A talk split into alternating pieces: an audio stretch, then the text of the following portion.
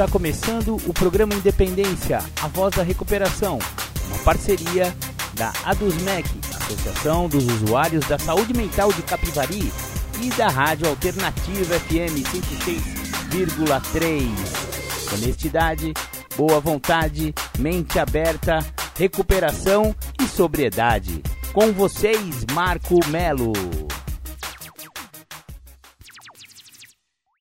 Marco Melo sou eu e este é o programa Independência, a voz da recuperação. Sejam todos muito bem-vindos a nossas tardes de domingo, aonde o assunto que rola aqui, vocês já sabem, é alcoolismo, adicção, também é conhecida como dependência química e outras coisas que tem a respeito desse universo da dependência, da codependência, enfim, rasgamos o verbo aqui para falar. Principalmente, vocês sabem o que, que é. Álcool e droga, né? Vamos falar sobre álcool e droga. Hoje teremos assuntos muito interessantes aqui no programa Independência. Então não saia daí, fique conosco. Para começar, vamos ouvir aquela que eu toco sempre para vocês, Um Dia Perfeito de Flanders. Legal, você ouviu aí The Flanders, Um Dia Perfeito. A gente gosta de iniciar o programa Independência com essa música porque ela mostra os padrões de uso de álcool e que eles independem da classe social, né? Você vê que o personagem da música aí é uma pessoa bem sucedida, ídolo do esporte, tal, tal, tal, e que mesmo assim foi acometido de alcoolismo. É, 15% da população sofre deste mal. Legal, lembrando que o programa Independência é um oferecimento da ADUSMEC e eu queria mandar meu abraço pro, pro professor Firmino Neto. Ô, professor Firmino, muito obrigado aí. Ele tá aqui na cidade, né? Ele já foi padre aqui em Capivari. Todo mundo conhece o padre Firmino, é ele mesmo. E ele está ministrando um curso lá na ADUSMEC de constelação familiar. Isso com isso, ele vai ajudar muita gente a criar novos profissionais que podem ajudar ali nas terapias da ADUSMEC. Obrigado, professor e Padre Firmino. Tamo junto. Hoje vamos falar sobre legalização de drogas. O professor Dr. Ronaldo Laranjeira, da Unifesp e da Uniad, PhD em, pela Universidade de Londres, disponibilizou para a gente um texto, né, um estudo científico sobre este tema. Nos últimos anos, temos assistido um imenso debate sobre a legalização de drogas no Brasil. A própria intensidade no qual este debate tem sido travado mostra que o assunto drogas produz um efeito no qual as pessoas sentem-se levadas a ter muitas certezas e a ficar de um lado ou de outro da legalização. Mostra também que o debate é profundamente ideológico e que, após ouvirmos o lado favorável à legalização e o lado da proibição pura e simples, não ficamos nem um pouco mais esclarecidos a respeito da melhor política a ser seguida. Quando somente um dos aspectos de uma política de drogas, ou seja, o status legal de uma droga, torna-se o assunto principal do debate, é como se o rabo estivesse abanando o cachorro e não o contrário. A racionalidade da legalização de uma droga.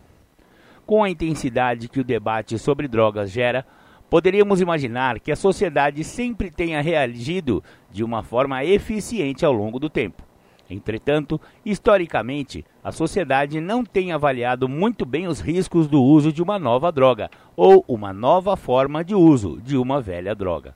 Por exemplo, a partir do começo do século passado, Inovações tecnológicas fizeram a produção de cigarros ficar mais fácil, com a absorção da nicotina pelos novos cigarros muito mais eficaz do que a produção artesanal que ocorria anteriormente. Além disso, o preço do cigarro caiu dramaticamente. Progressivamente, houve um aumento no número de fumantes em todo o mundo, e por muitos anos, os danos físicos associados ao cigarro não foram identificados. Muitos governos chegavam mesmo a estimular o consumo do fumo, estimulados pelos ganhos com impostos. Levou-se mais de 40 anos para que os países desenvolvidos identificassem os males causados pelo fumo e, de uma forma definitiva, e outros 20 anos para implementar políticas que pudessem começar a reverter a situação. Esta lentidão em reconhecer danos em algumas situações sociais fez com que mudanças no status de qualquer droga, principalmente um aumento de consumo, seja uma das possibilidades que deva ser encarado com extremo cuidado.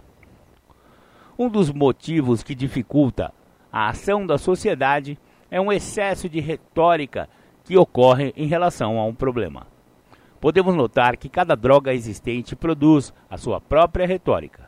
Por exemplo, no caso recente da maconha no Brasil, tem sido comum utilizar-se uma retórica na qual o uso dessa substância estaria relacionado com a liberdade e os direitos do cidadão em usar qualquer droga e que não seria função do Estado interferir neste comportamento. Um excesso de controle do Estado iria contra os direitos da pessoa. Por outro lado, talvez até essas mesmas pessoas defendam que o cigarro inspira outro tipo de retórica, onde busca-se estimular uma ação estatal em controlar o abuso das companhias de cigarro. Esta retórica pode mudar de país para país de acordo com o seu momento histórico. Há alguns anos atrás, existiam propagandas de cigarro em todas as mídias, mas estas foram suprimidas em quase todos os países, pois a propaganda de cigarro seria uma afronta à liberdade individual Deixar crianças e adolescentes serem expostos à propaganda mentirosa do fumo era uma forma bárbara de primitivismo social e incentivava o uso de uma substância comprovadamente tóxica e cancerígena. Tanto a intensidade deste debate quanto o clima ideológico advém do fato de que temos utilizado quase nenhuma informação objetiva para avaliarmos a política a ser seguida. Os dois lados do debate usam informações de fonte muito duvidosas e muitas vezes completamente fora de contexto. Temos que, pelo menos, saber alguns modelos teóricos que poderíamos estar usando para guiar nossas futuras decisões. Existem os que defendem a proibição total do uso de drogas e acreditam que, assim, seria possível ter o controle ideal do uso. Para este grupo, a proibição total de uma droga seria a melhor opção, pois não causaria nenhum dano social e à medida que caminhássemos para a legalização das drogas, o dano social aumentaria.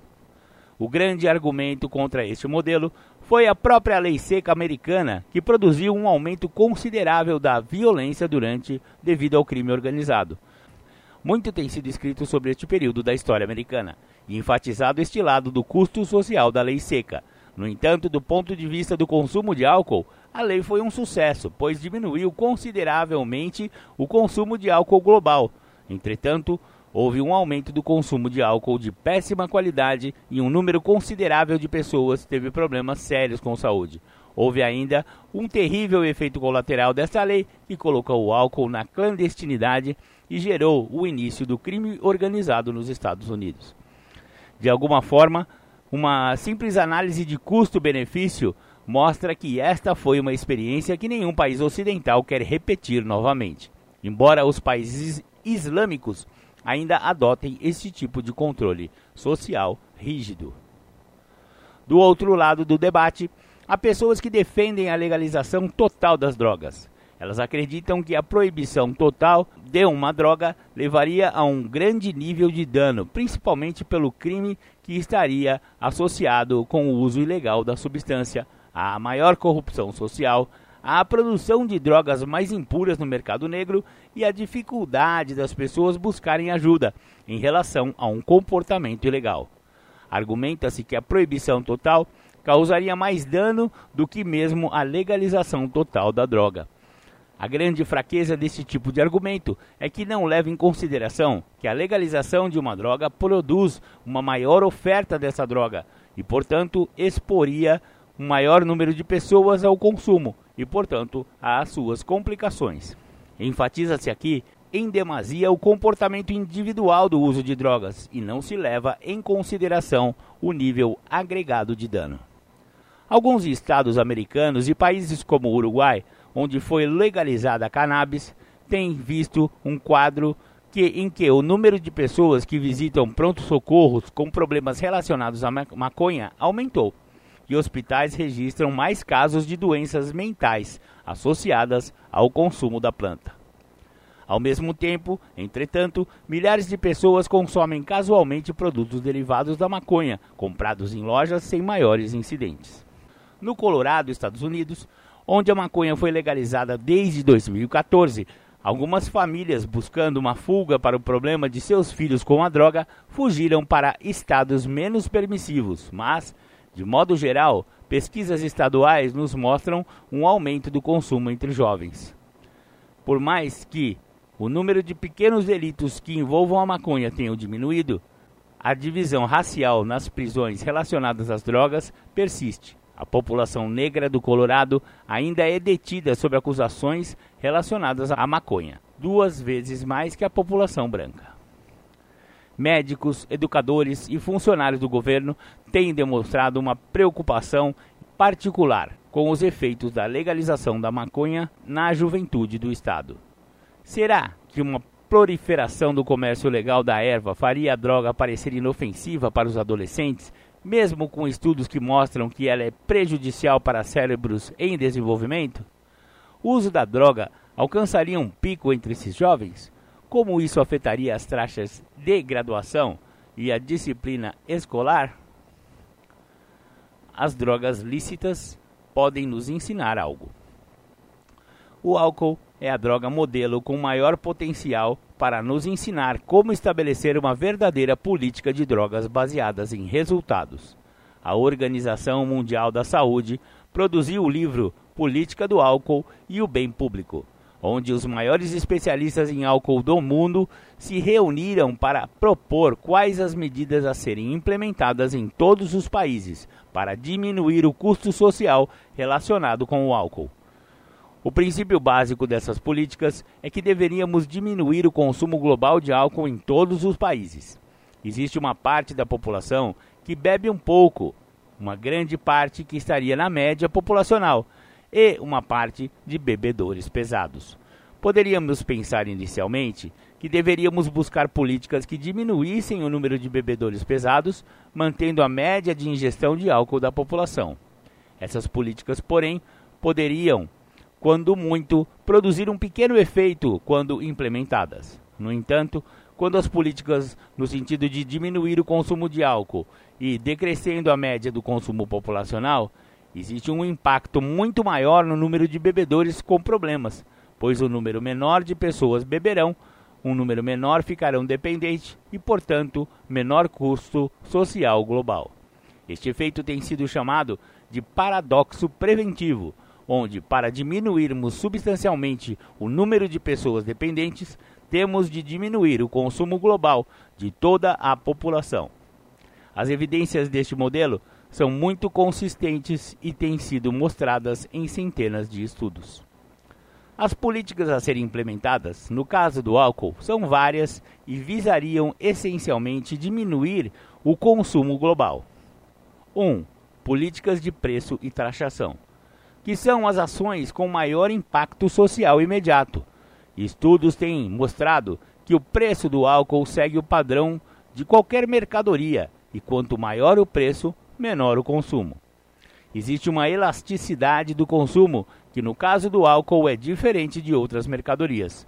Mas, para cada aumento de 100% do preço, existe cerca de 30% de queda de consumo global. Mesmo os bebedores pesados diminuem o consumo de, de acordo com o preço.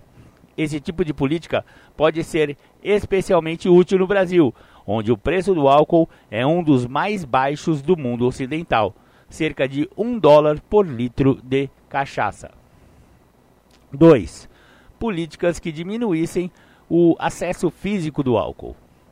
Tem sido demonstrado que quanto menor o número de locais vendendo álcool, maior o respeito ao limite de idade para a venda de bebidas alcoólicas, maior a consistência das leis do beber e dirigir, menor é o consumo global de uma população. 3. políticas de proibição da propaganda nos meios de comunicação. O objetivo da propaganda do álcool não é só fazer com que consumidores façam preferências por esta ou aquela bebida, mas criar um clima social de tolerância e estímulo com o álcool, visando nitidamente aumentar o consumo global. A proibição da propaganda tem sido consistentemente mostrada em pesquisas como um fator importante da diminuição do consumo. 4. Campanhas na mídia e nas escolas visando informar melhor os efeitos do álcool. O efeito dessas campanhas, quando feitas desacompanhadas das demais políticas, produzem muito pouco efeito. De nada adianta a professora da escola informar o aluno sobre álcool e outras drogas se a televisão continua mostrando alegria e descontração associadas ao álcool, quando esta droga se transforma na tal da paixão nacional. Em resumo, o álcool é a droga que apresenta formas de controle social mais estudados e onde as políticas para diminuir o custo social do seu uso são muito bem estabelecidas. Estes princípios podem muito bem ser usados para demais drogas, visando essencialmente diminuir o acesso e o consumo destas drogas. As leis influenciam o consumo de drogas? Uma pergunta que deve ser respondida é: se os controles sociais são efetivos, por que tornar ilegal somente alguma das drogas? Como já salientado acima, estratégias diferentes deveriam ser usadas para diferentes drogas. E as evidências apontam para que muito pouco benefício poderia ocorrer em tornar as drogas que são ilegais em legais, pois haveria uma forte tendência no aumento do consumo. Mas uma questão que permanece é se as leis efetivamente influenciam o comportamento e o consumo de outras drogas. No caso do álcool, tem sido demonstrado por inúmeros trabalhos que a proibição da venda de bebidas alcoólicas para menores, quando implementadas, diminui significativamente o consumo. Vários estados americanos, quando implementaram leis proibindo a venda de bebidas, houve uma diminuição substancial no número de acidentes de carro entre menores devido ao uso de álcool. Existem evidências de que a abolição das leis teria um efeito maior nas pessoas que comumente não consomem drogas, potencialmente levando a um maior número de pessoas a experimentarem e a tornarem-se usuários regulares ou esporádicos. Por outro lado, os estudos mostram que quanto maior o envolvimento com drogas, menor seria o impacto das leis em deter o consumo. No entanto, a lei serve para deter um número substancial de pessoas a usarem drogas. Como buscar uma política de drogas com resultados? O desafio de uma política de drogas é buscar o balanço certo para cada droga, mas sempre visando uma diminuição global do consumo e os índices de dependência química na população.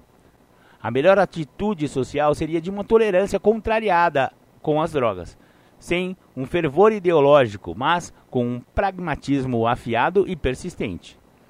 Corremos o risco no Brasil de que o debate sobre a legalização das drogas vira ocultar as reais questões relacionadas com uma política de drogas nacional e balanceada.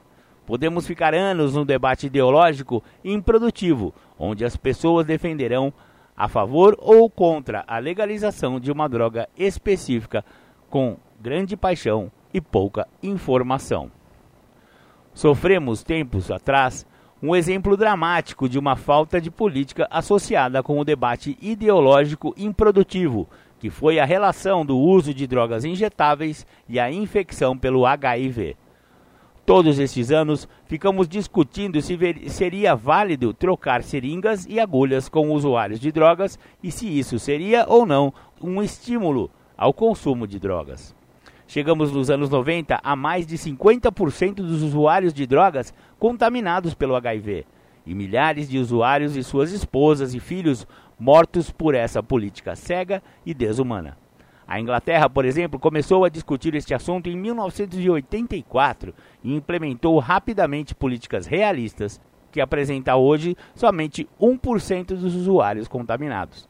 Essas políticas foram implementadas com um debate, mas sem paixão, buscando uma política de resultados onde a prioridade foi manter vivos os usuários. O desafio do debate das drogas no Brasil não é se devemos afrouxar as leis da maconha, mas como fazer um debate informado com dados e produzir uma política de drogas nacional balanceada que possa ser avaliada constantemente. A implementação dessa política não ocorre espontaneamente, mas com uma ação determinada do governo. Talvez seja inútil esperarmos por uma grande política nacional de drogas. Ações locais de governo poderiam fazer uma grande diferença. Os estados e municípios deveriam envolver-se nessas ações com ajuda comunitária. A sociedade civil já está bastante mobilizada com o assunto álcool e drogas. É necessário agora que os governos democraticamente eleitos mostrem a sua capacidade de organizar uma resposta nacional a um problema que afeta milhões de brasileiros com um custo enorme para o país. Legal, esse foi então o Dr. Ronaldo Laranjeira e falando sobre a legalização de drogas no Brasil. É, o programa Independência concorda com vários dos aspectos que ele apresentou nos seus estudos, né? E, e de fato, a legalização ela precisa ser muito bem estudada e debatida. Aliás, estudos, debates, informação, consciência é isso que o programa Independência vem trazendo aqui para a cidade de Capivari e através do nosso podcast para o mundo inteiro. Falamos bastante sobre ah, o uso né, de álcool e droga, o abuso dessas substâncias e a consequência, né, que é a dependência química, a adicção e o alcoolismo, que trazem grandes né, problemas sociais, problemas na, na, na política de, de, de saúde do, do, do, Brasil. Nossa, é terrível realmente o que acontece com, com o abuso de álcool e droga. E essa legalização está sendo muito debatida a respeito, né? Já foi legalizado aqui no nosso vizinho Uruguai, muitos estados americanos. E, no entanto, o que realmente está mandando, como sempre mandou, foi o dinheiro. Claro, existe por trás de toda essa legalização uma grande quantidade de dinheiro circulando. Vamos mudar a mão da a, a mão que, que conta o dinheiro. Vamos mudar dos traficantes para os comerciantes e governantes. Será que esse é o caminho? Não sei.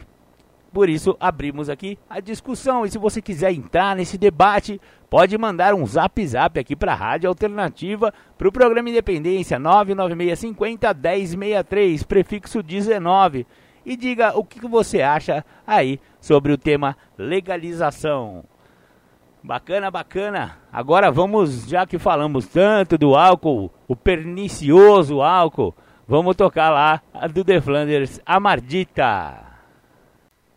Bacana, você ouviu aí The Flanders, a Mardita, falando aí sobre cachaça, né? Pinga, é, de maneira bem humorada, o The Flanders joga real.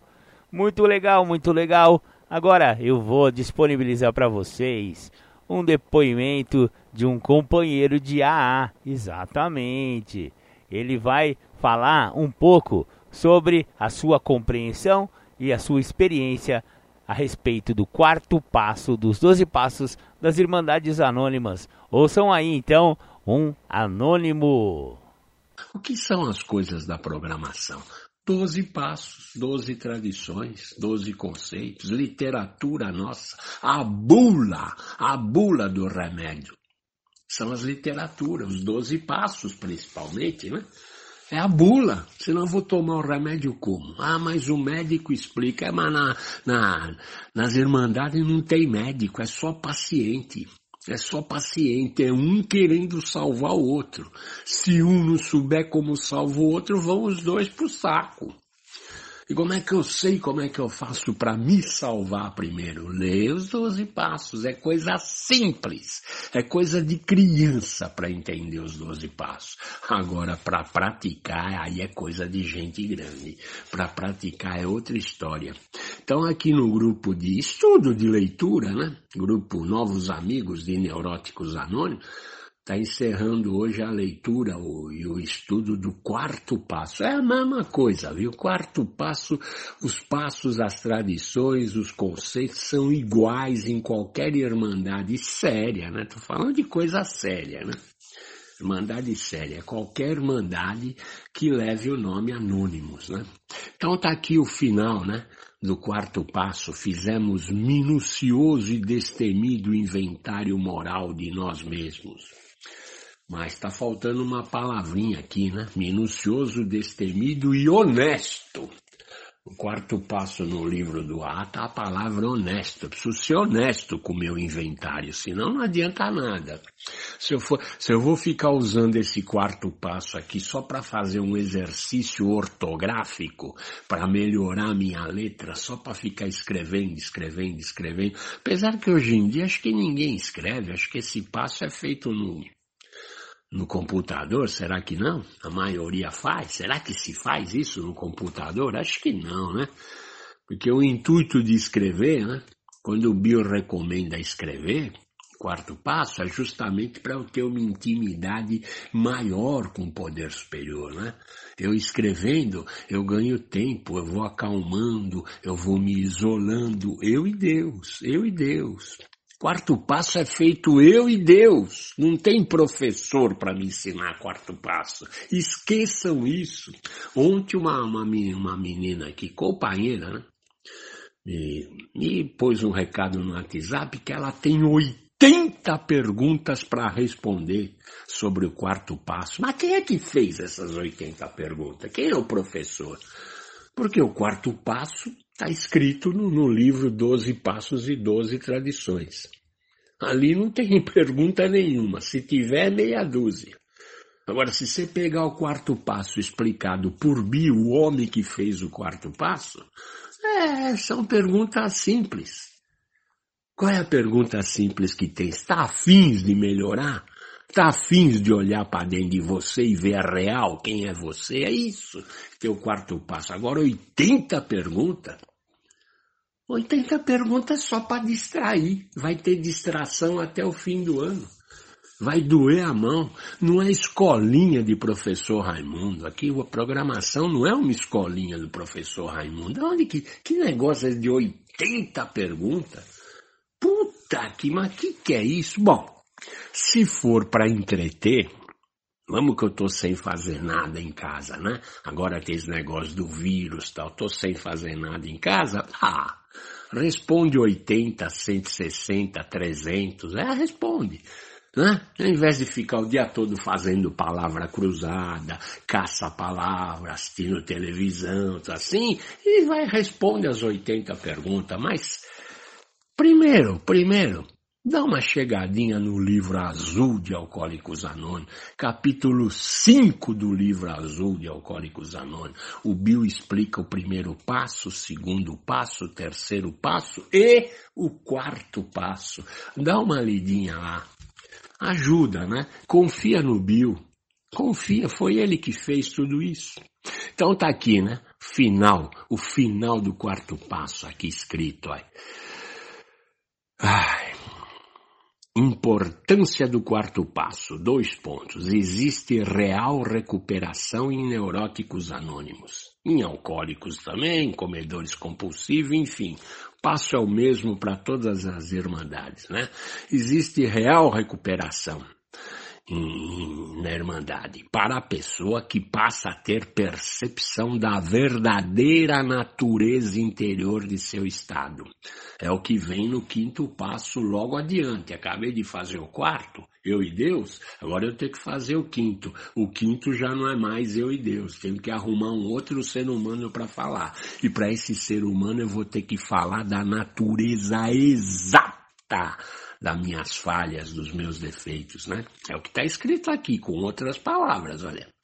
Existe real recuperação em neuróticos anônimos para a pessoa que passa a ter percepção da verdadeira natureza interior de seu estado, da natureza exata de suas falhas. Não adianta eu ficar rodeando, conversando, usando palavras diferentes. Não, olhar para dentro de mim, o que, que tem lá? Fala, habla, joga para fora. No quinto passo.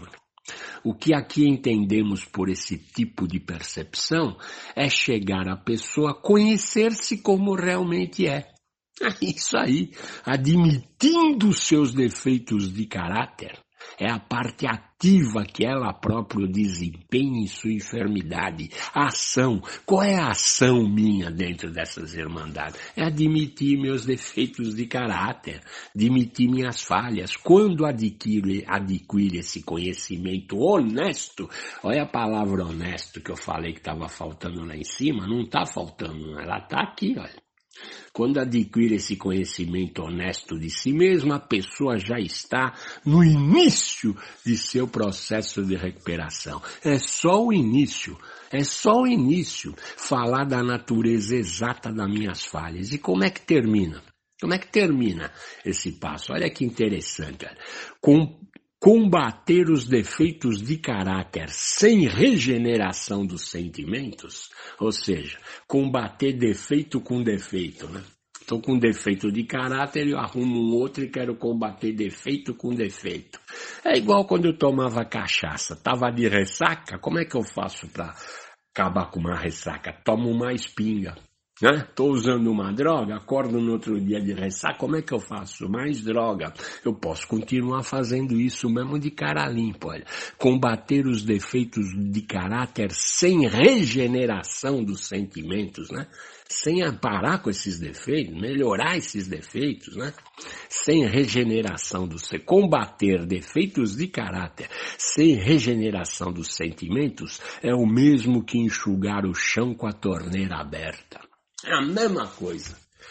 Eu vou na reunião à noite e falo dos meus defeitos, falo dos meus problemas, das minhas angústias. Falo dez minutos, volto para minha cadeira, ali mesmo na cadeira eu começo com o mesmo defeito.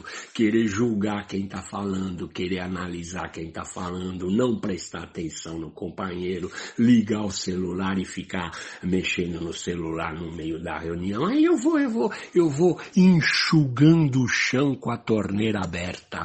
Então, então é isso, é isso. Hoje, hoje, às quatro horas e 18 minutos da manhã, estou acordado, eu estou apto a ser feliz.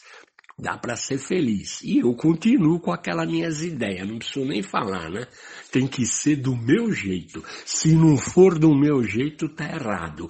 Quem quer me dar colo? Eu preciso colo. Me dá um colo, pelo amor de Deus. Me dá uma aba. Eu preciso ficar na aba de alguém. Que seja na aba da programação, então. Entre embaixo da aba dos doze passos das coisas simples.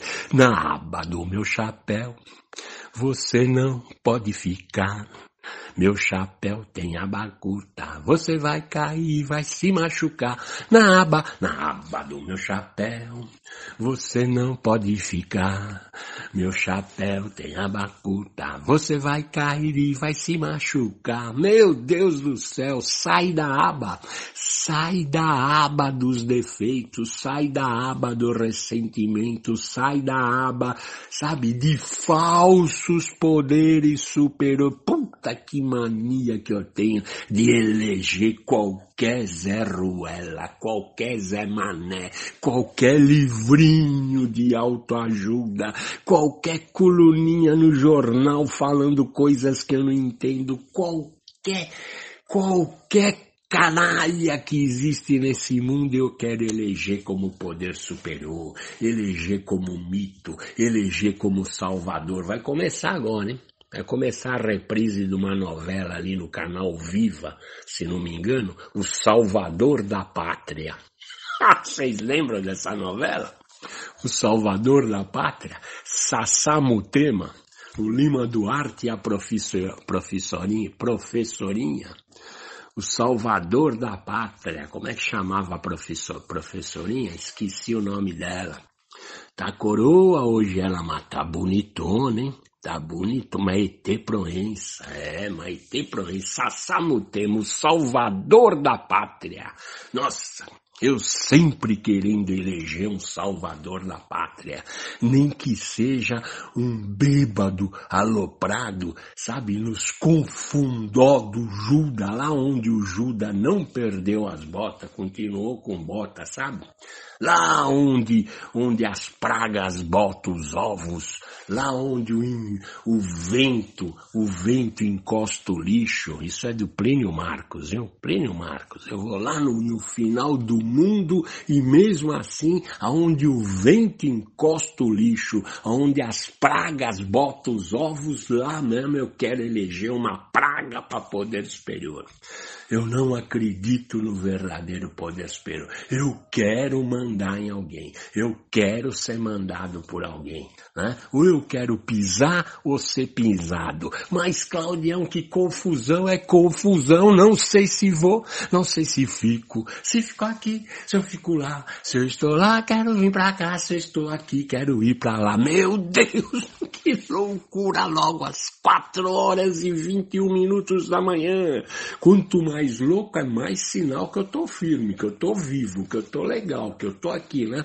Tô cuspindo na tela desse celular aqui, tô babando. Tô babando, tô até fungando, fungando porque eu quero ser feliz. Eu recebo esperança quando eu falo da programação. O meu remédio chama-se 12 passos, 12 tradições. O meu remédio chama-se a tentativa de praticar as coisas simples da programação. As coisas simples. Olho no olho de preferência. Se não tiver, vai ser aqui mesmo. Fala, conversa, bota aí uma mensagem mensagem, seja lá qual for a mensagem, né? joga para fora essa doença, como a gente fala, né? joga a doença para fora. É doença que eu tenho que jogar para fora. Não é intelecto, não é conhecimento, não é sabedoria, é doença. Doença não dá para escolher que tipo de doença é, não dá para escolher a gravidade, o grau da doença. Eu tenho que pôr para fora, eu tenho que vomitar para fora esse veneno dentro de mim com a graça de Deus Deus, organizaste uma festa em mim, é por isso que eu canto assim. Graças a Deus minha vida mudou, quem me viu, quem me vê, a tristeza acabou. Contigo aprendi a sorrir, iluminar, secaste o pranto de quem sofreu tanto. Organizaste uma festa em mim, é por isso que eu canto assim. Ei, cantor, você gosta de cantar, Claudiano? É, eu gosto. Então por que, que você não aprende a cantar? Em vez de ficar logo nas orelhas, nas orelhas dos companheiros e companheiras logo cedo. Claudião, hoje dá para cantar. Há uns anos atrás só dava para chorar. Chorar, chorar. Hoje dá para cantar cantar, cantar e às vezes chorar. O choro manso da gratidão, o choro manso do, uh, da esperança, o choro manso de mais uma chance que eu estou tendo hoje para ser feliz. Concedei no Senhor a serenidade necessária para aceitar as coisas que não podemos modificar, coragem para modificar aquelas que podemos e sabedoria para distinguir uma das outras. Só por hoje funciona se eu deixar. Eita lá, hein?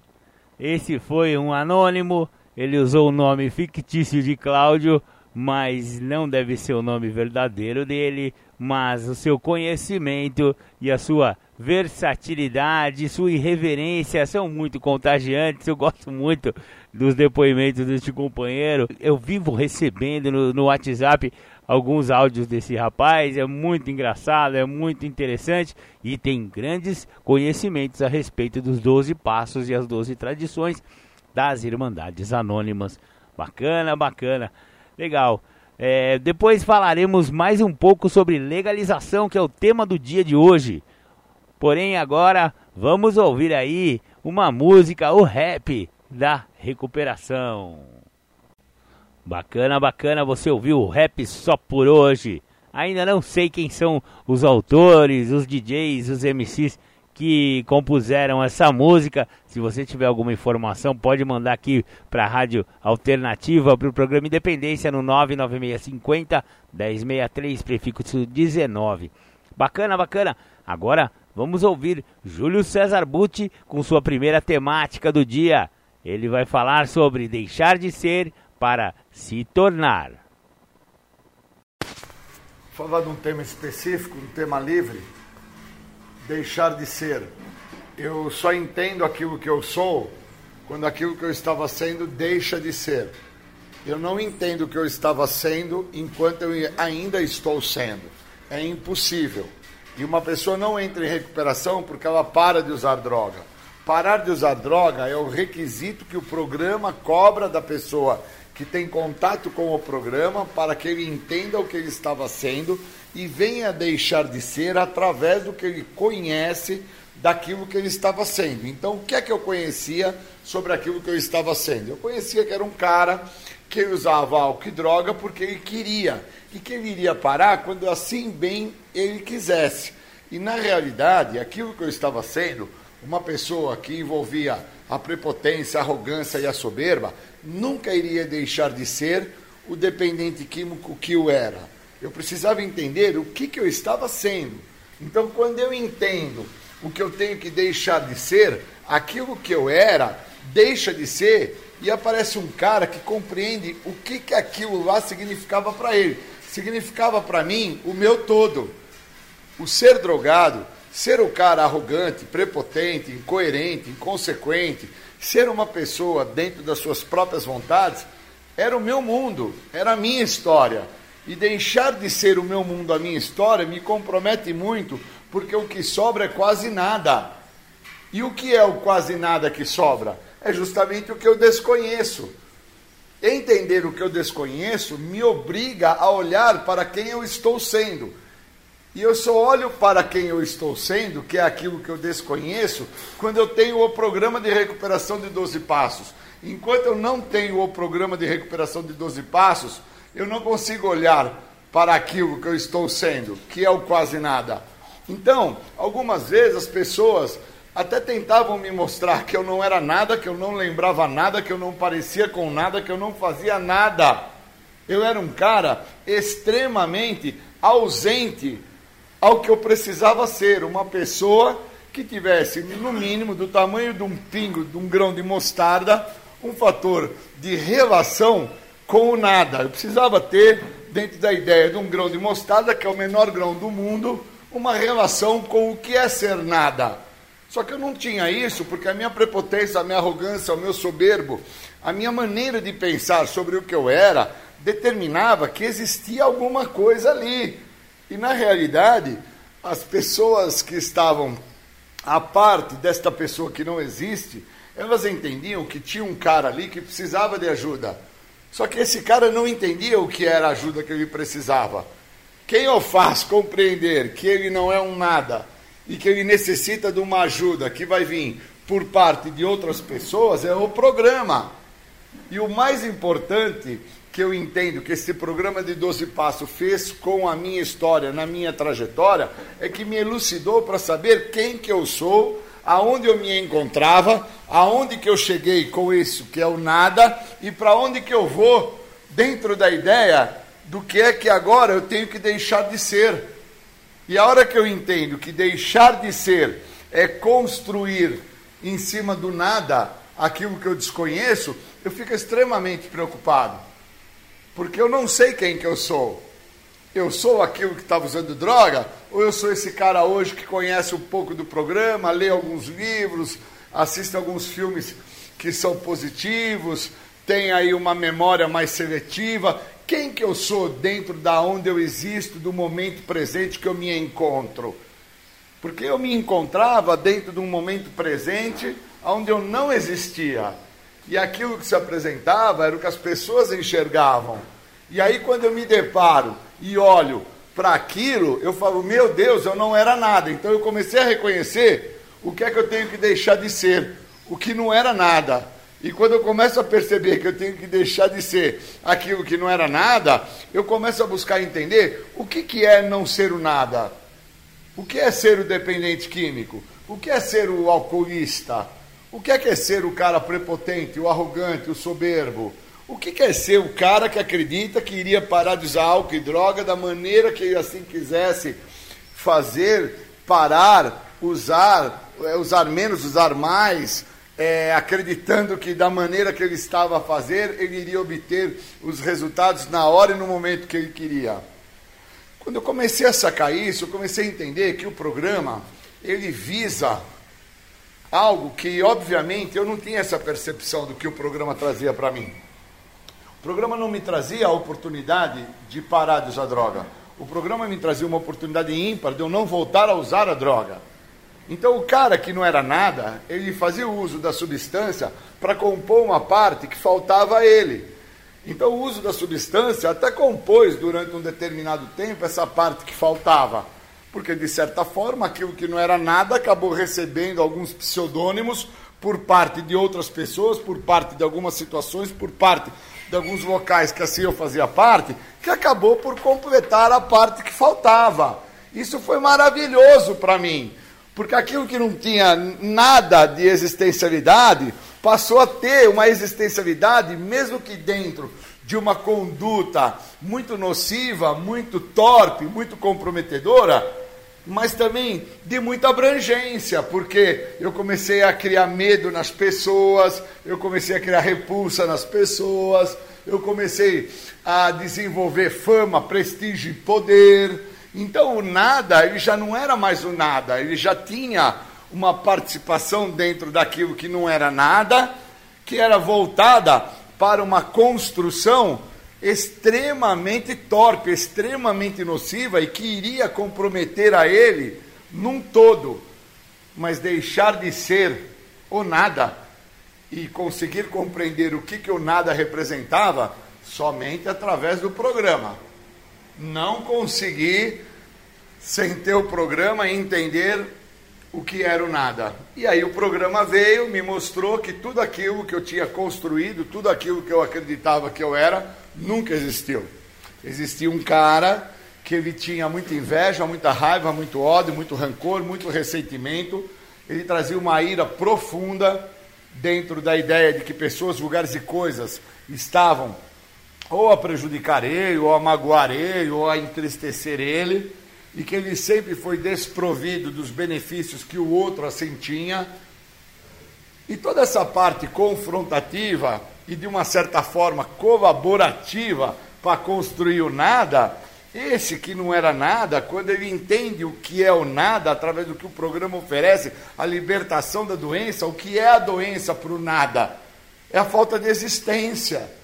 E aí eu começo a entender que eu sou portador de uma doença que me dá uma existencialidade dentro de uma condição que existir através de toda essa construção torpe, nociva, comprometedora, não agrega valores, ao contrário, afasta a possibilidade da aquisição de valores, valores de ordem moral, um conjunto de regras que eu preciso para viver bem e evitar o mal. E obviamente eu não tinha essa compreensão. Eu só venho ter essa compreensão através do programa. Então o programa ele entra na minha história não é para mim parar de usar droga, é para mim não voltar a usar. Porque aquilo que me faz chegar ao, ao ápice da minha loucura, que é fazer uso da substância química, e quando eu faço uso da substância química, eu completo a parte que falta para esse nada, e aí eu deixo de ser o nada. Eu deixo de ser uma parte inexistente no mundo presente no momento que eu me encontro. Eu passo a existir no momento que eu me encontro, trazendo comigo um pseudônimo que foi criado por uma existencialidade dentro de uma condição torpe. E aí eu começo a existir. Aí eu sou o drogado, eu sou o dependente químico. Aí eu sou o tomador de cocaína, aí eu sou o fumador de crack. Eu começo a ter uma nomenclatura. E eu tenho que entender que essa condição de nomenclatura adquirida através do nada, não compõe o que eu preciso para com que o programa me oferece. O programa me oferece me libertar de uma doença que trabalha dentro de um tríade, trabalha dentro da minha maneira de pensar, da minha forma de agir, do meu jeito de ser.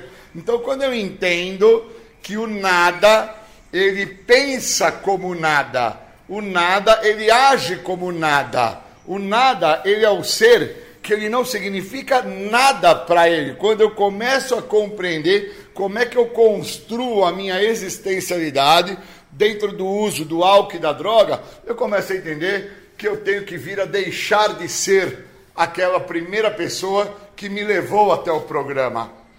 Porque o eu consigo compor agora a identidade de uma pessoa, de um ser que necessita de direcionamento, de apoio, que necessita de uma mentoria, e essa mentoria vai vir através do que o programa tem a me oferecer, porque o programa só vai funcionar quando eu pedir ajuda. E a ideia de que sozinho não posso, alguém é que pode me ajudar, mas para isso eu tenho que deixar, começa quando eu entendo que o nada não pode mais estar presente. Porque o nada tem uma construção torpe, doente, inconsequente, imprudente, que o leva ao ápice da loucura dele, que foi fazer o uso de álcool e de droga. Então eu tenho que deixar de ser aquela primeira pessoa, para entender o que o programa me oferece, a libertação daquela pessoa, para que agora eu entenda onde que o programa vai trabalhar e quais as áreas que o programa vai atuar na minha vida. E aí eu começo a entender que o nada, ele é um cara frustrado em questões socioeconômicas, em questões sexoafetiva, em questões profissionais. O nada, ele é um cara que traz uma frustração, uma inadequação social tamanha que quando o nada olha para as pessoas à sua volta, ele se compara, ele justifica, ele racionaliza todos os sintomas que o programa me mostrou que ou eu deixo de ser aquela primeira pessoa, o nada, ou então eu não entro dentro do programa, que é o que o programa me oferece. Fazer parte de um programa que construa o que eu preciso, uma identidade.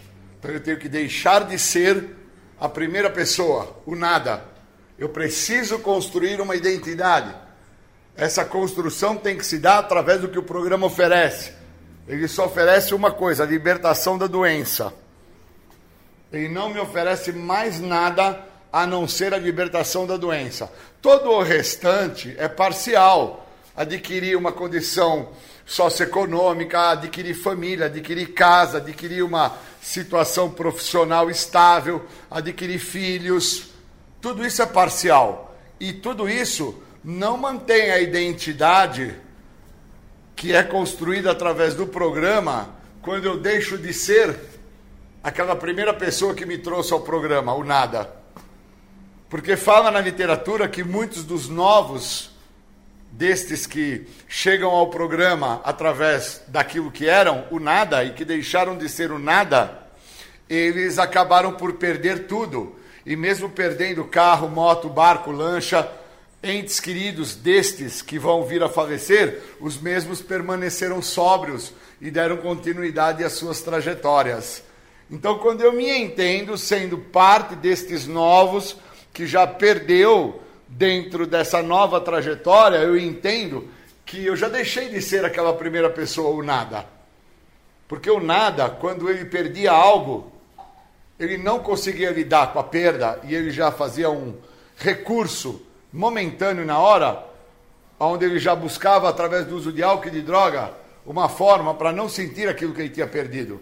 Esses eram os recursos que o nada usava.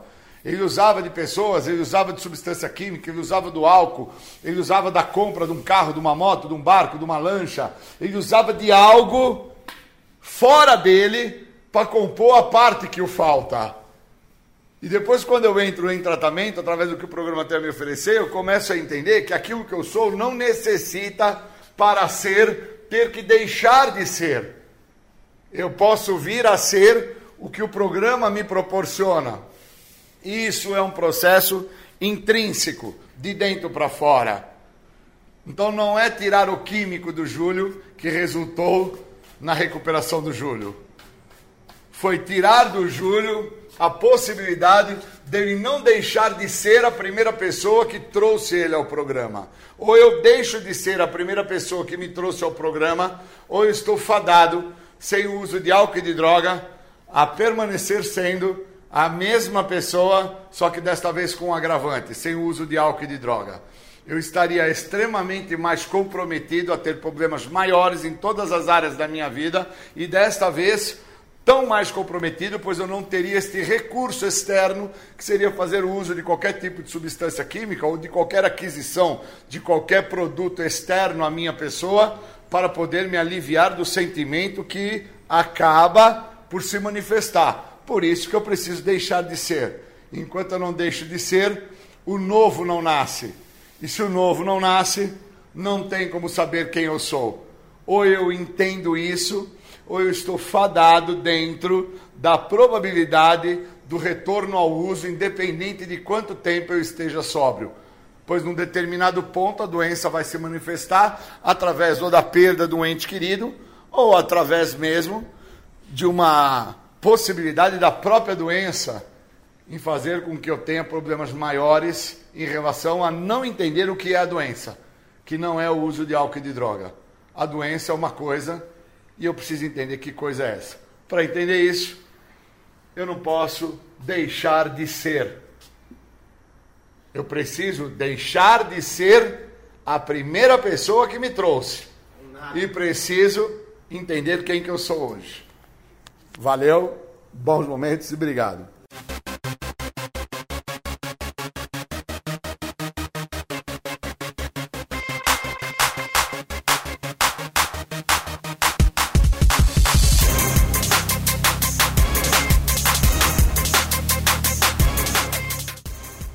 Voltamos a apresentar programa Independência, a voz da recuperação.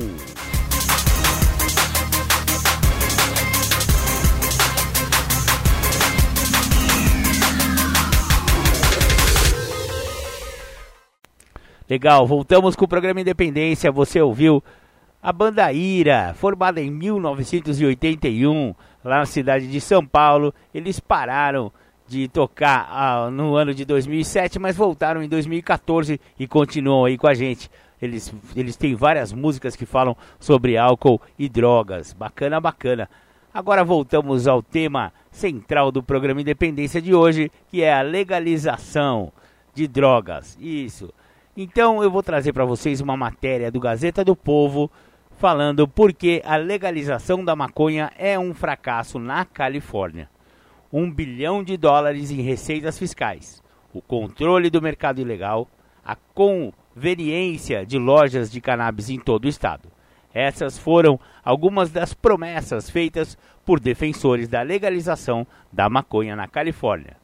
Um ano após o início das vendas da erva para uso recreativo, elas ainda são apenas promessas. A experiência da Califórnia com a legalização está sendo prejudicada por debates sobre regulamentação e dificultada pelas cidades que não querem empresas de cannabis em suas ruas. A Califórnia foi o sexto estado a introduzir a venda de maconha recreativa. Alasca Colorado, Nevada, Oregon e Washington foram os primeiros, mas o tamanho do mercado gerou previsões de grandes vendas legais. Em vez disso, as vendas caíram. Cerca de 2,5 bilhões de dólares foram vendidos na Califórnia em 2018. 500 milhões a menos que em 2017, quando apenas a maconha medicinal era legalizada, de acordo com a Green Edge, empresa de verificação de vendas há dias que eu acho que a legalização foi um fracasso, diz Linda Hopkins, integrante do Conselho de Supervisores do Condado de Sonoma, que assumiu a liderança no licenciamento de empresas de maconha, mas acabou envolvido em disputas sobre regulamentos e impostos, sem mencionar os habitantes revoltados que não querem o cultivo da erva em seus bairros. Mercado Negro. A parte fácil da legalização foi convencer as pessoas a votar nela, dizem os analistas da indústria. A parte difícil, agora que foi legalizada, é persuadir as pessoas a parar de comprar no mercado negro. No Colorado e em Washington, as vendas legais subiram após a legalização. Uma diferença crucial em relação à Califórnia é o seu excedente de produção. O estado produz muito mais do que consome as toneladas extras de cannabis continuam indo para estados onde é legalizada. A verdade é que sempre houve um mercado ilícito robusto na Califórnia e ainda há, afirma Tom Adams, da BDS Analytics, que acompanha o mercado de cannabis. Os reguladores ignoram isso e acham que poderiam ir direto para um ambiente incrivelmente rigoroso com altos impostos. As estimativas oficiais mais recentes de produção de cannabis na Califórnia, Um relatório publicado há um ano pelo Departamento de Alimentação e Agricultura dos Estados mostrou que são produzidas mais de 7 milhões de quilos de cannabis e que o consumo é de pouco mais de 1 milhão de quilos. O excedente da Califórnia, equivalente a 13 vezes a produção total do Colorado, é contrabandeado para o leste, para ir além das montanhas rochosas e dos rios Mississippi, onde o preço no atacado é três vezes maior.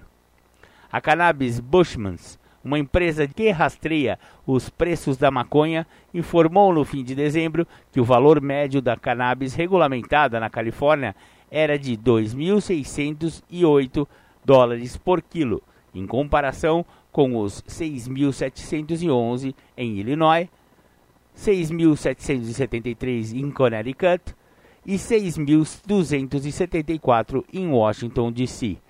Os apoiadores da legalização há muito tempo reconheceram os problemas do excedente da Califórnia e disseram que seriam necessários alguns anos para resolvê-lo. Em 2016, o vice-governador Gavin Nelson, que assumiu o cargo de governante recentemente, estimou que 85 a 90% da cannabis que a Califórnia produziu foram exportados. É uma questão muito séria, vai criar uma dinâmica em que o mercado negro provavelmente persistirá, diz ele. Muita regulação. A distinção entre as empresas de maconha legais e as ilegais está prestes a se tornar muito mais acentuada. O sistema vagante regulado de cooperativas médicas de cannabis, que existia há duas décadas, se tornou ilegal desde a 9 de janeiro isso dá mais clareza aos órgãos de aplicação da lei.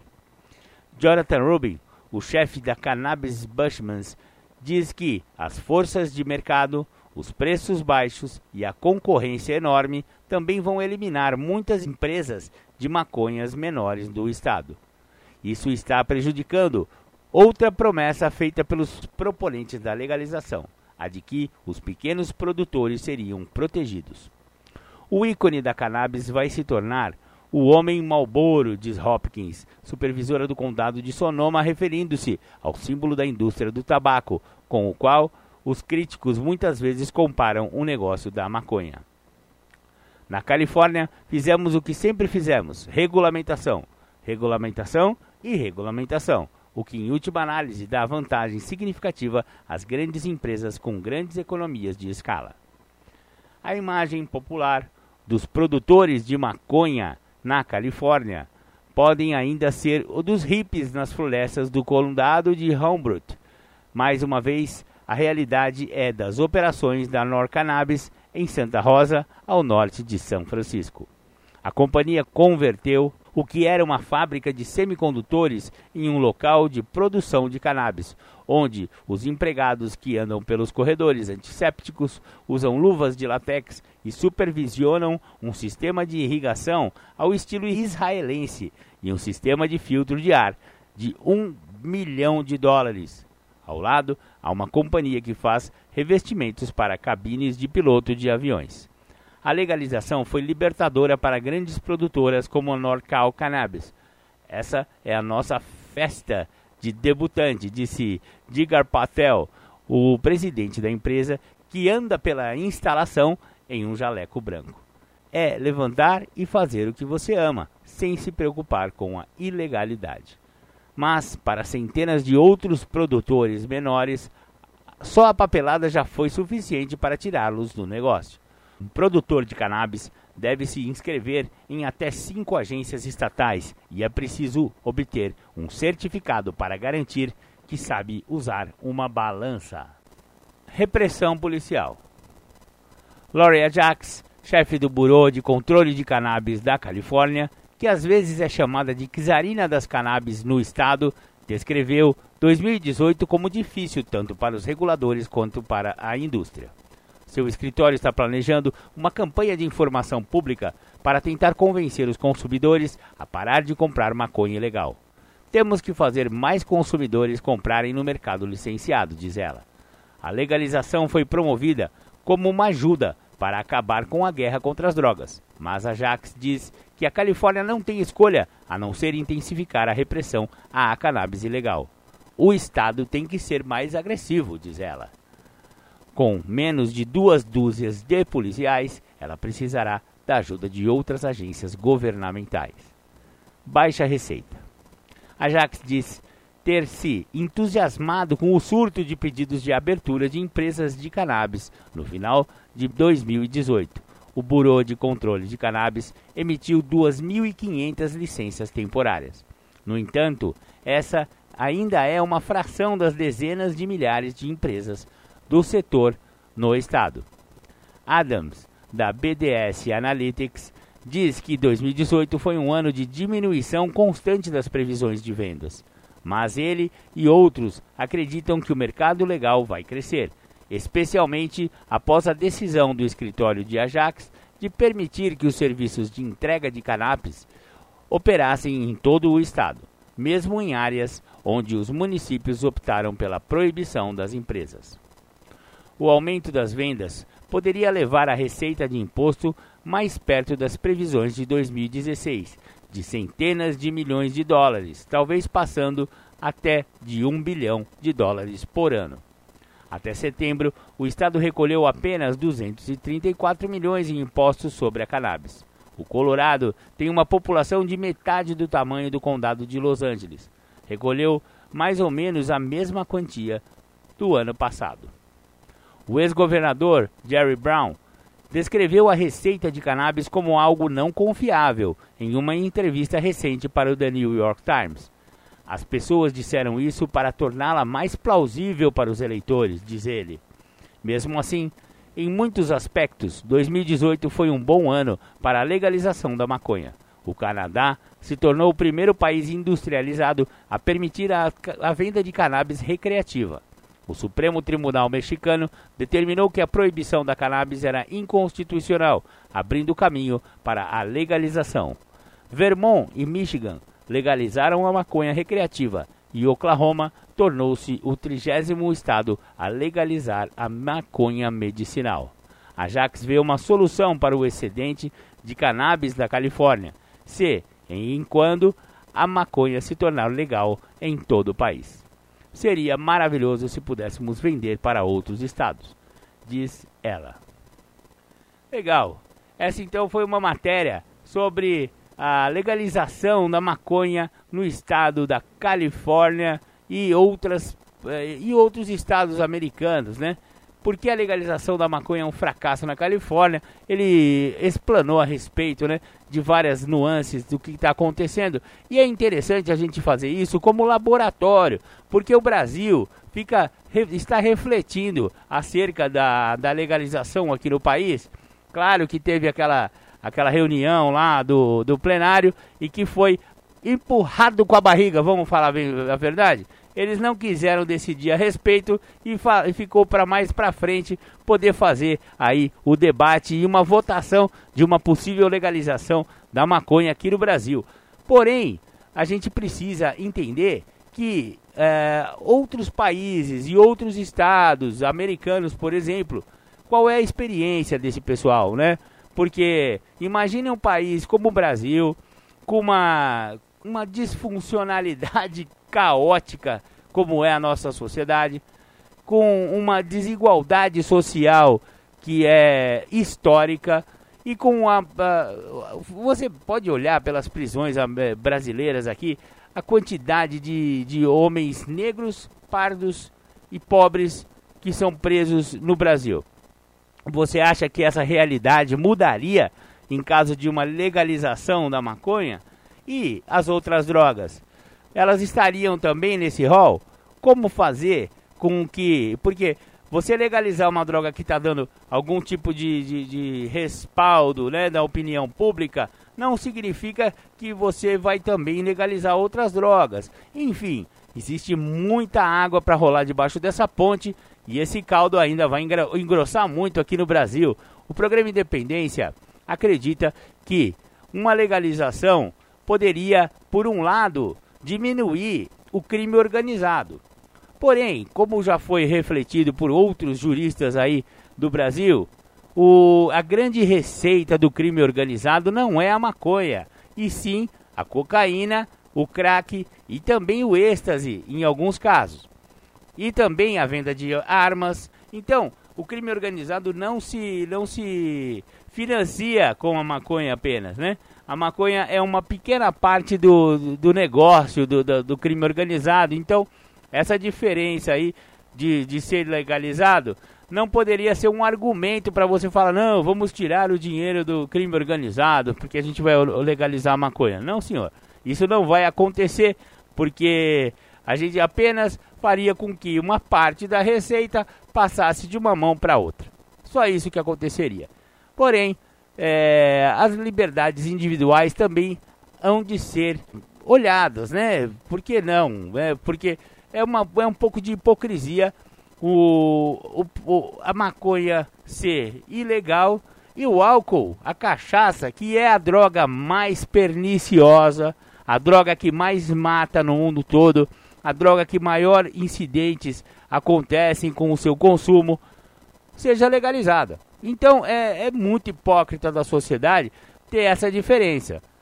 Porém, não sei qual é o caminho, né? O programa Independência está como muitas pessoas, juristas e especialistas na área, em que não se sabe exatamente como proceder. O que a gente pode saber, o que a gente pode afirmar com certeza é que muitos estudos precisam ser feitos, muita análise e muita ciência precisa estar envolvida para uma possível legalização de drogas no país. Legal, legal. Agora vamos ouvir mais um som aí. Vou botar aí para vocês o pagode do AA. O, o sambinha da recuperação.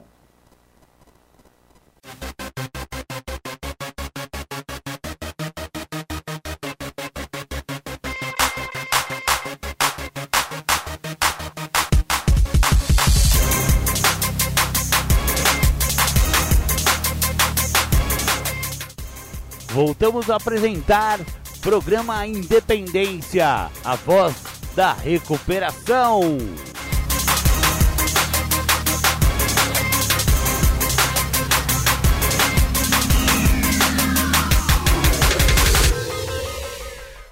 Bacana, antes da nossa vinheta você curtiu aí o sambinha Faça Diferente, companheiro. Se você tiver alguma informação que, que possa nos ajudar a saber quem são esses sambistas aí em recuperação, mande aqui um zap zap para a Rádio Alternativa no 996501063, prefixo 19.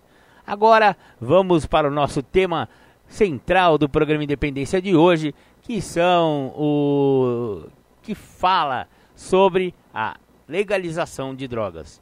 Agora disponibilizaremos uma matéria da BBC News Brasil sobre o que realmente mudou no mercado de drogas no Uruguai após a legalização da maconha. Quando o Uruguai tornou-se o primeiro país do mundo a legalizar o mercado de maconha, assumiu um desafio ousado: disputar o negócio de drogas com traficantes da produção à venda. Foi uma medida contra o narcotráfico para tomar o mercado, explicou o então presidente uruguaio José Mujica, líder de esquerda que promoveu a política. Seis anos após a aprovação da lei que chamou a atenção internacional em dezembro de 2013, o país sul-americano apresenta resultados ambíguos sobre drogas. Por um lado, estimativas oficiais divulgadas em janeiro indicam que uma regulamentação da cannabis para fins recreativos lucrou mais de 22 milhões de dólares que iriam para o mercado ilegal. Boa parte da erva prensada e importada ilegalmente do Paraguai, que costumava ser a única opção de consumo para os uruguaios, foi substituída por flores de cannabis ou plantas domésticas de melhor qualidade, que agora estão perfumando as ruas de Montevidéu. Ao mesmo tempo, existem estudos que mostram um aumento no número de usuários de maconha no Uruguai, onde ainda existe um lucrativo mercado ilegal da droga.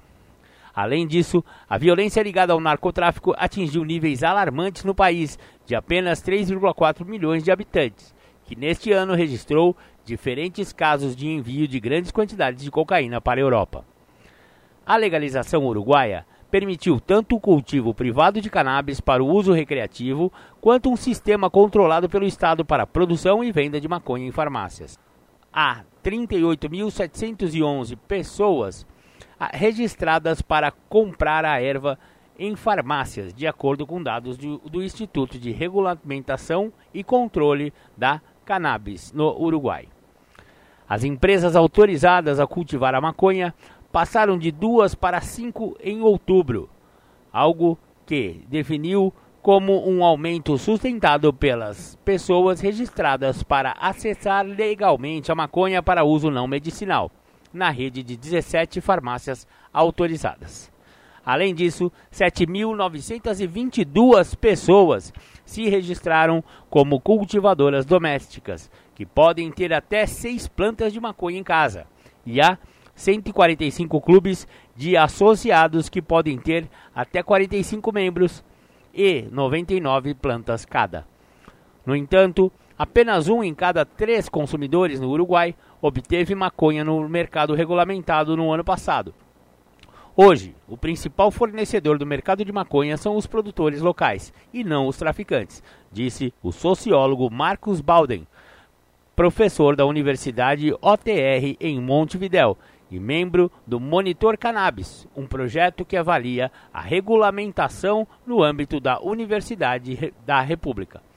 Mas ele alertou que a maioria desses produtores não possui um registro como exigido por lei o que significa que existe um fluxo oculto de maconha doméstica, além daquela de melhor qualidade e legalmente importada, consumida principalmente por pessoas de baixa renda. Os cultivadores, em geral, plantam para si mesmos, podem crescer um pouco mais para vender, e grande parte deles compartilha seu produto com os outros.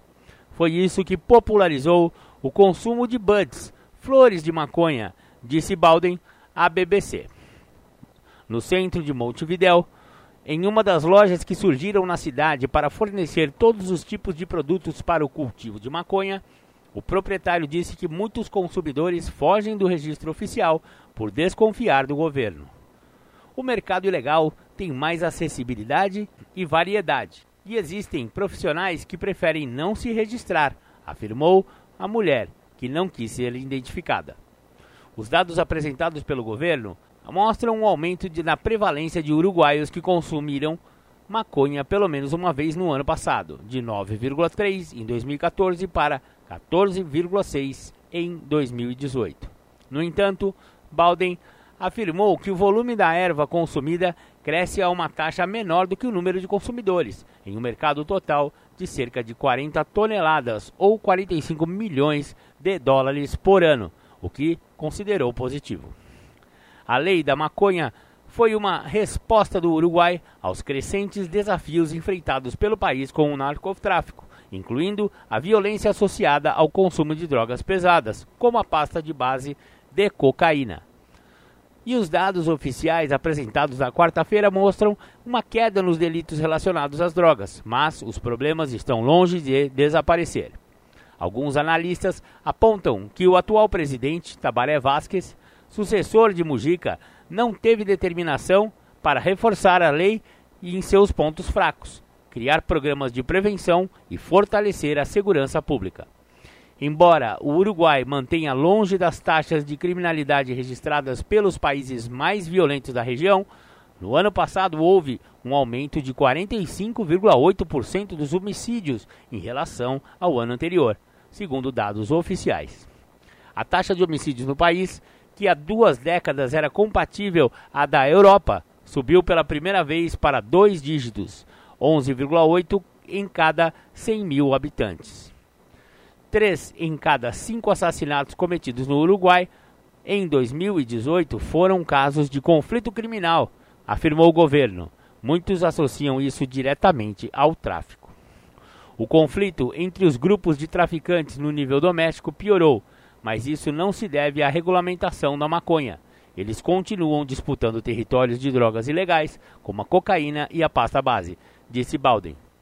Foi um exagero acreditar que com a legalização da maconha os problemas com o tráfico de drogas terminariam, afirmou.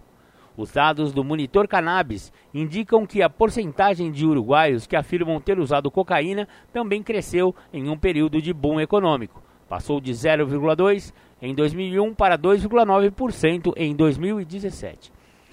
Neste semestre, o Uruguai foi abalado pelas notícias de apreensões de grandes carregamentos de cocaína na Europa, que haviam partido de seu território, embora o país não seja um produtor da droga. Em julho, descobriu-se um avião com 600 quilos de cocaína chegou à França a partir do Uruguai e no mês seguinte foi relatada a descoberta em Hamburgo de um container enviado de Montevidéu com 4.500 quilos de cocaína. Os especialistas avaliaram então que os traficantes escolheram o Uruguai para suas rotas internacionais porque eles têm controles menos rigorosos do que os países da região. E alguns até sugeriram que o país havia se tornado um novo centro de interesse para o tráfico internacional de drogas. No entanto, Chloé Carpenter, chefe da seção de pesquisa sobre droga do Escritório das Nações Unidas contra o Crime, disse que era muito cedo para estabelecer se o Uruguai é parte de toda uma nova tendência. Ele observou que, em nível global, existem mudanças nas organizações do tráfico, menos integradas do que antes, e um aumento considerável na produção de cocaína a ser distribuída no mundo por rotas que mudam o tempo todo.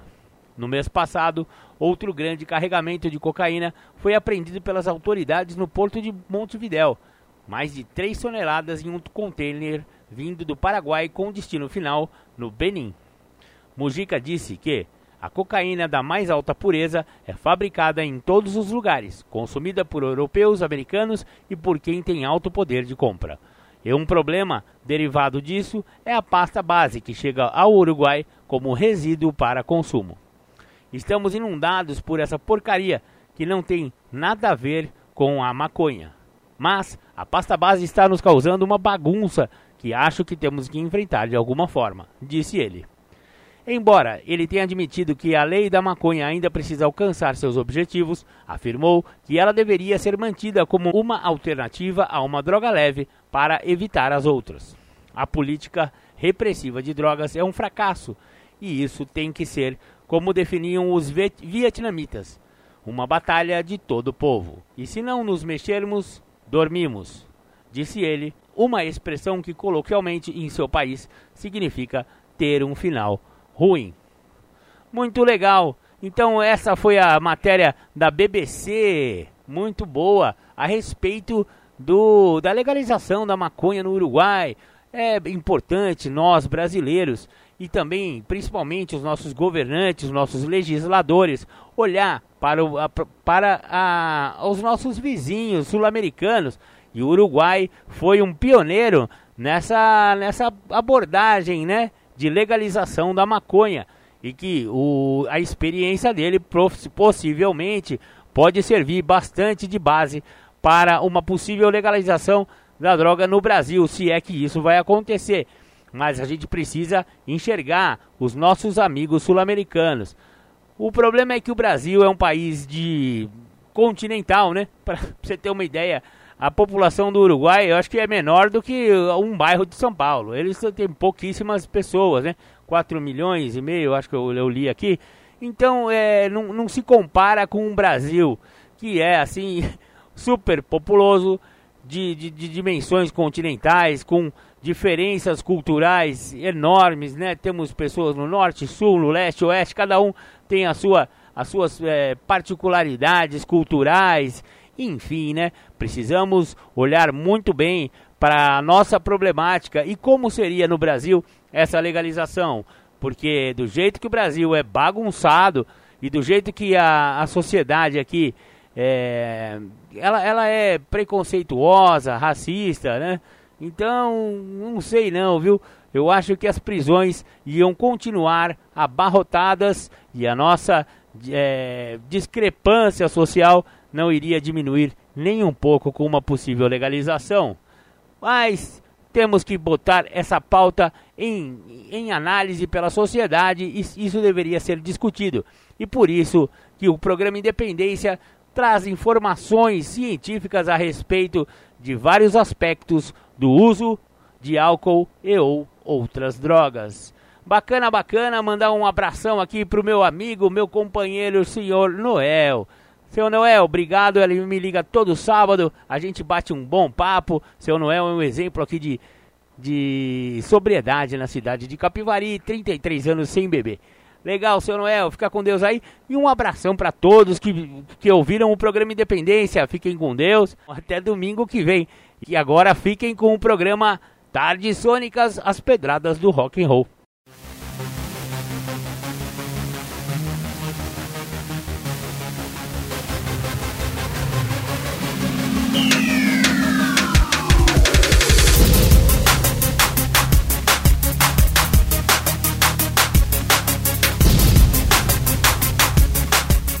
Você ouviu o programa Independência, a voz da recuperação, uma parceria da ADUSMEC, Associação dos Usuários da Saúde Mental de Capivari e da Rádio Alternativa 106,3. Até domingo que vem, com mais informações a respeito de dependência química e alcoolismo. Obrigado, até mais!